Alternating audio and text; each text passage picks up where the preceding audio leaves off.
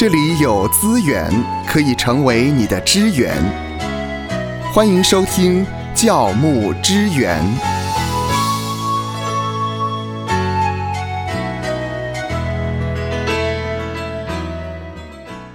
欢迎来到教牧之源。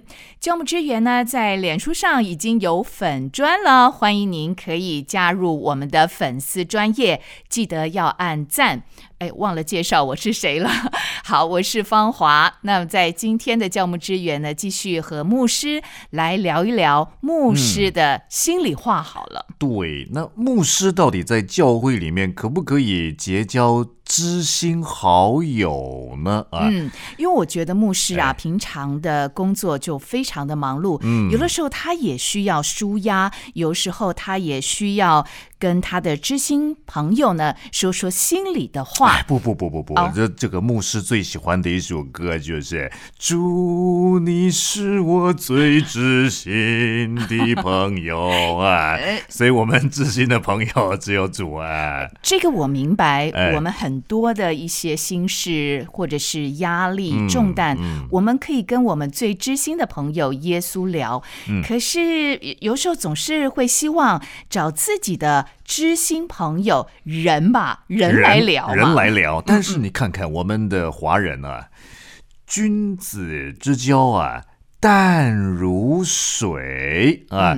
那么庄子说呢，君子之交淡如水，小人之交甘若醴啊。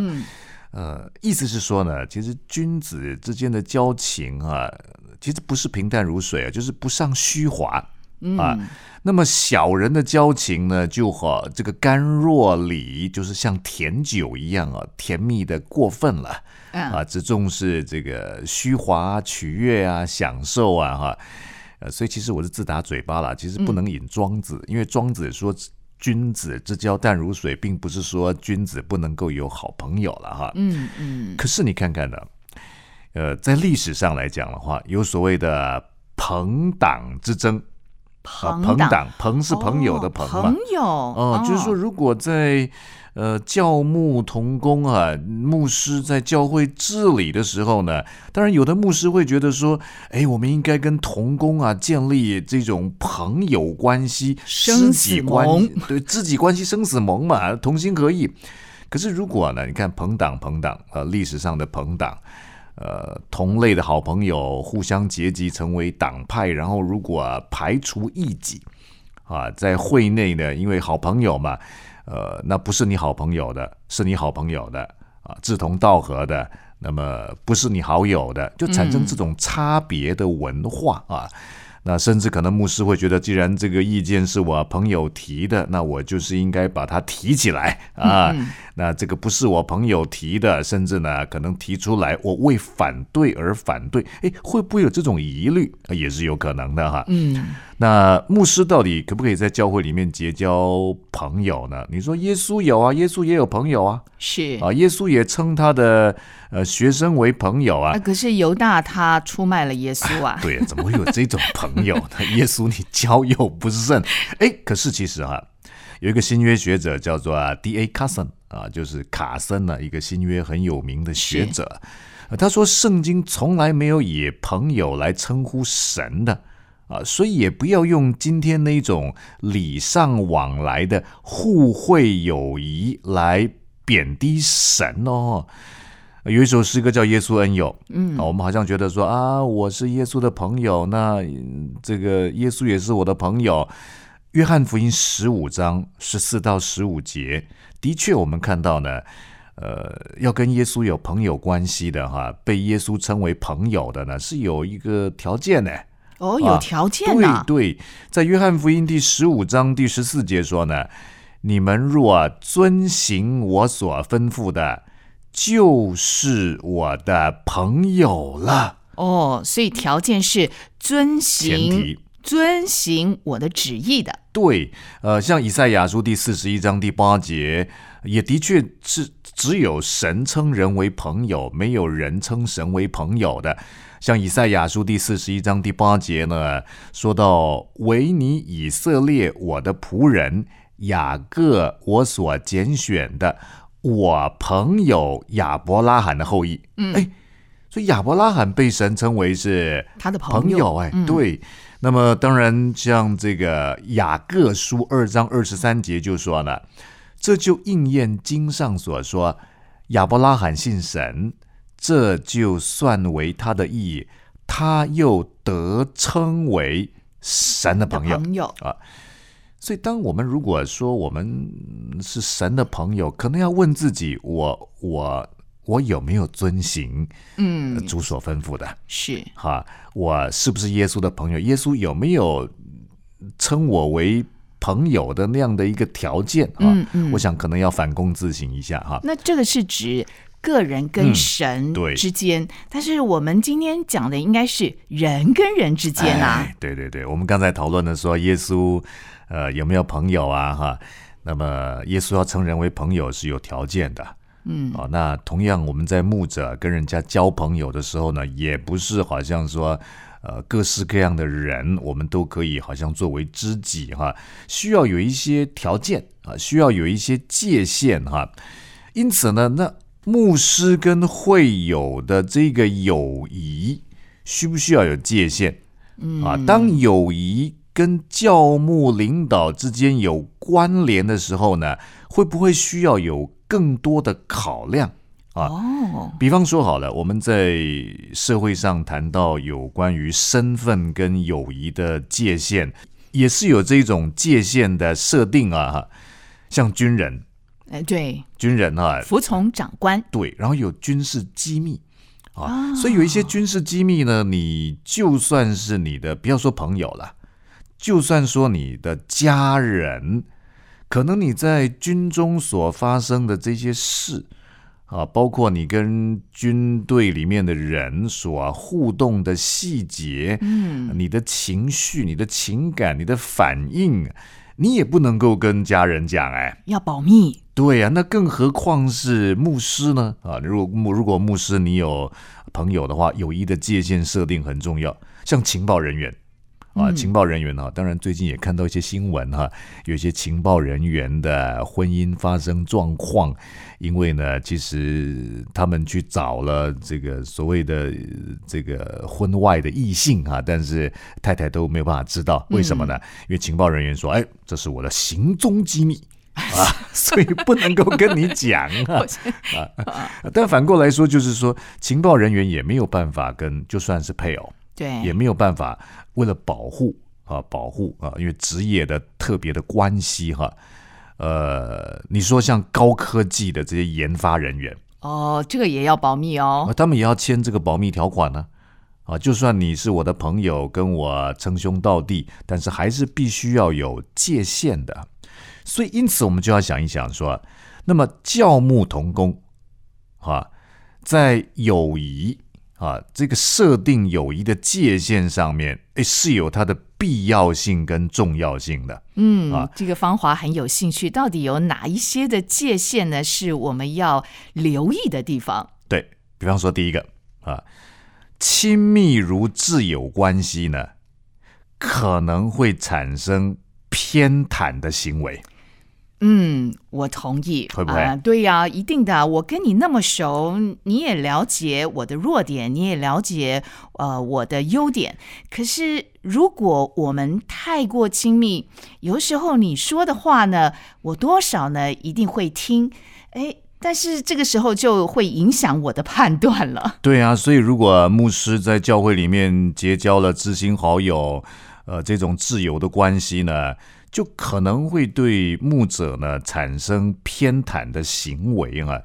那么偏心偏心，每一个人心脏都偏的吧。是，啊，你说我们的儿女好了啊，我我这五个这五个儿女好了哈，啊，当然我只有一个了啊，那一定会有偏心，我们要刻意不偏心呢。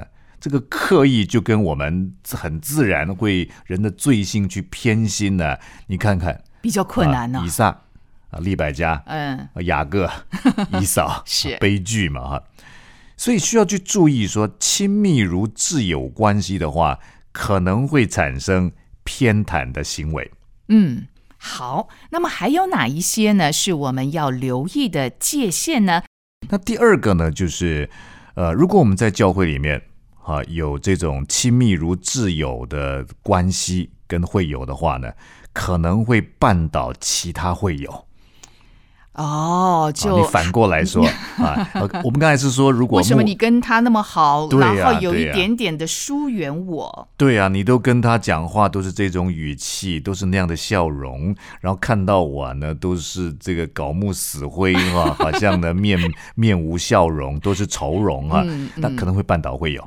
嗯啊呃，第三个呢，就是亲密如挚友关系的话呢，也可能会造成教牧上面机密事宜的外露。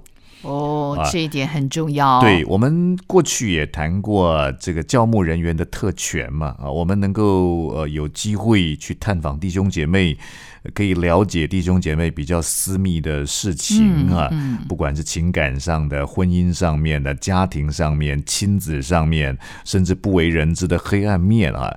那因为你跟某一些会友、某一个会友有自由的关系，那这种知己知己哈，知无不言，言无不尽哈，可能会造成在教牧机密事宜上的外漏。是的确会的。对，因为你不自觉就讲出去了。就讲，哎，这个某某会友啊，他有怎么样怎么样啊哎呀，我啊？很痛苦啊！你要为我祷告啊！那 那这个我的挚友就知道哦，原来那个弟兄有外遇啊，嗯原来那个姐妹红杏出墙啊，啊如原来这个人有家暴啊，原来她未婚怀孕了、哇，那糟糕了。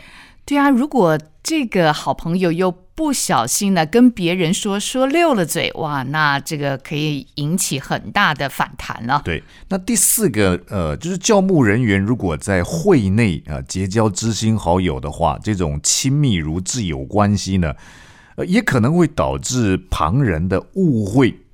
嗯，哎，你们两个怎么都出双入对啊？哈，奇怪，不是一个已婚，一个已嫁，一个已娶吗？哈，是是，这有点奇怪、啊。那当然，甚至现在连同性两个如果亲密如挚友的话呢，都可能会引起旁人的误会，不必要的误会、啊。嗯，那第五个呢，就是呃，如果你在会内结交知心好友，这种亲密如挚友关系的话呢，呃，有可能会弱化啊当有的这种尊重啊，因为跟你太熟了嘛。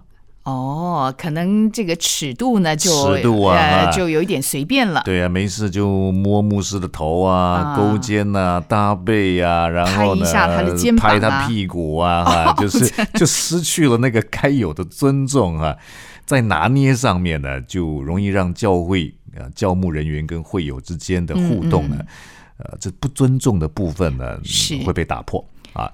那第六个呢，就是呢，当然这也是我们在教牧议题上面的探讨了。如果亲密如挚友关系的话呢，那么有一天可能啊，你看像犹大，嗯啊，有一天可能就出卖了是啊，就变成呃，日后呢，你因为你在会内里面嘛相处嘛，有一天撕破脸了，然后大家又相处在一个教会里面了，日后就成为毁谤的把柄跟根据。呀，这个好严重啊啊，！牧师，你说神爱世人，你爱弟兄姐妹，你是好牧人。你过去也跟我讲，你对某一个弟兄、某一个姐妹，你心里面怎么想的，我都知道哦。啊，你你哇，完了，完了，真的完了 拜拜。啊！这么多呃后果啊，哎我们是必须要考虑到的。对可是牧师的心事，那怎么办呢？他怎么可以跟人去呃分享，或者是请他的知心好友来为他祷告呢？对，呃，牧师这么喜欢这首歌，主你是我最知心的朋友啊。是，但是并不代表说教牧同工不能够有挚友。嗯，我相信，如果已婚的话，配偶一定是你的挚友嘛。对，啊，但是呃，有三点建议啊，给教牧同工。第一个呢，如果真的有这种，比方说在友谊上面我们的需要，呃，其实呃很自然，我们就发展成这种挚友的关系嘛，哈，呃，但没有关系，但是最好不要是自己的会友，不要是自己的会友。对，哦建议建议啊，最好不要是自己的会友。嗯哦，你说没有啊？我这我反对哦，因为我也有呃我的会友跟我是好朋友的，那我没有偏袒，那我也没有绊倒他，我也没有造成教会机密事宜的外露，呃，我们也很有分寸，彼此尊重，没有引起别人的误会。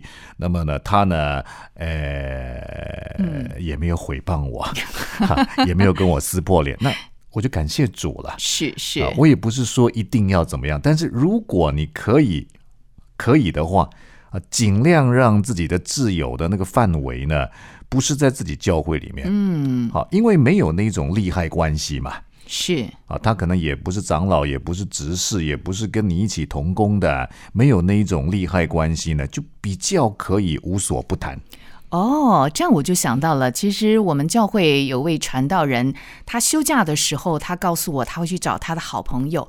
我说：“哦，那你的好朋友是住在哪里呀、他说呢是住在南部的地区。南部啊，我说为什么跑那么远呢？哦，原来他这个好朋友不是教会里面的会友，呃，对所以他有什么心事呢，他就可以跟他的好朋友聊一聊。对，因为这个比较没有利害关系嘛，哈，比较不会造成刚才所说的在会内有偏袒啊、有绊倒啊，呃，或是等等引起旁人的误会啊这些。那第二个建议就是呢，呃，我们牧者啊这种私交的友谊哈，可以有，但是不要到处宣扬。嗯，好，你跟呃，不管是会内的、会外的，你们有很好的关系，呃，常常私下一起吃饭，呃，假日一起出游哈，你就不要好像是到处跟人家讲，或他者放最好的或是。放在脸书上、微信上，放在社交平台上，好像要昭告天下啊。嗯，那么你这个到处宣扬呢，就造成不必要的困扰。对呀、如果某些人想知道你的某些事，就去找他就知道了。对，或是就嫉妒啊。啊、好奇怪，为什么这个人呢、一天到晚都跟牧师吃饭啊？那牧师为什么一天到晚都跟他吃饭、跟他出游，都不跟我们哈、就低调一点，对，低调一点，低调，低调，再低调。啊，我们知道音乐有 A 调、B 调、C 调、E 调、F 调，哈、牧师要喜欢低调，哦，低低调哈。嗯，那么第三个啊，最后一个建议就是呢，呃，我们教牧同工在挚友的选择上面，挚友友情的发展上面呢，呃，应该深交于啊这个内在属灵生命的这种深度的层次，嗯。啊，就对方一定要可以引导你往正确、对。合乎真理的方向去前进啊。像有一些商业人士，他们在社会上，他们到应酬啊，啊，到外面的这个所谓的餐厅啊，跟陪伴的人啊分享啊，但那只是一种抒发啊。但是我们教牧人员在挚友的选择上面呢，呃，最好焦点于深交于这个内在属灵生命的深度层次，嗯啊，对方是可以引导你的。听完你讲完之后。呃可以为你祷告，引导你往正确而且合乎真理的方向前进啊！所以今天呢，我们分享这个题目啊，祝你是我最知心的朋友哈。是呃，牧师是可以结交知心朋友的啦哈。嗯嗯是的，但是在教会里面的话呢，呃最好是在自己的会外，而不是在会内。好，最后呢是牧师所提的一个建议啊，嗯也许您有不同的看法，欢迎您在我们的这个粉丝专业留言，我们可以一起来讨论，一起来学习。嗯愿神赐福收听节目的你，就让这一次的教牧支援成为你侍奉的资源。